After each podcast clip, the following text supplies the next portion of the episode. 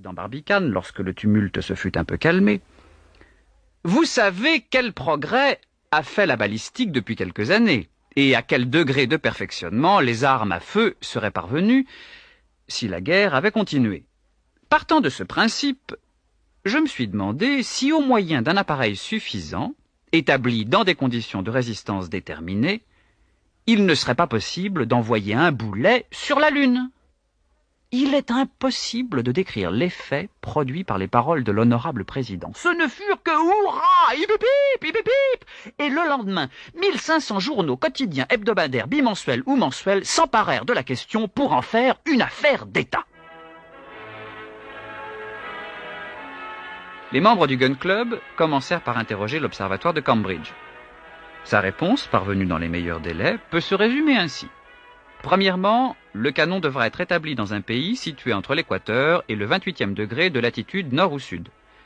Deuxièmement, il devra être braqué sur le zénith du lieu.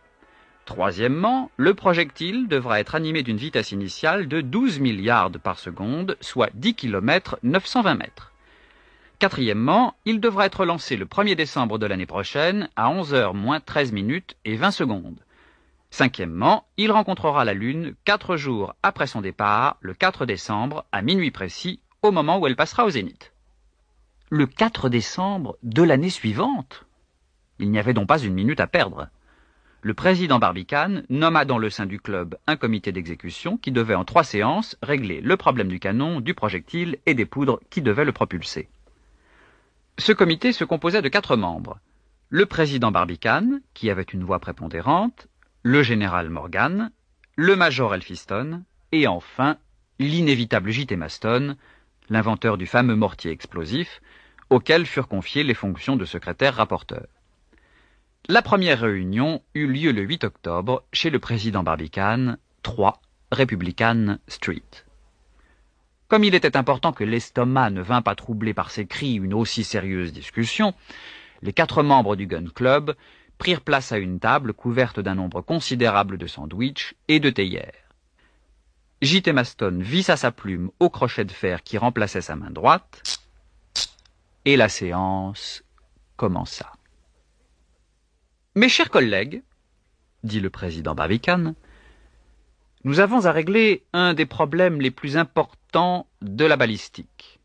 Après mûre réflexion, il m'a semblé que la question du projectile devait primer celle du canon, puisque c'est de la dimension de celui-ci que dépendra la dimension de celui-là. Je demande la parole, s'écria J.T. Maston. Bien entendu, la parole lui fut accordée avec l'empressement que méritait son passé magnifique. Notre président a raison de donner à la question du projectile le pas sur toutes les autres. Ce boulet que nous allons lancer à la Lune. C'est notre message, notre ambassadeur, et je vous demande la permission de le considérer à un point de vue purement moral.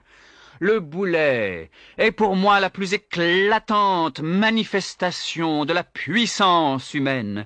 C'est en le créant que l'homme s'est le plus rapproché de Dieu. En effet, si Dieu a fait les étoiles, les planètes, l'homme a fait le boulet, ce critérium des vitesses terrestres, cette réduction des astres errants dans l'espace, et qui ne sont à vrai dire que des projectiles. Adieu la vitesse de l'électricité, la vitesse de la lumière, la vitesse des étoiles, mais à nous la vitesse du boulet.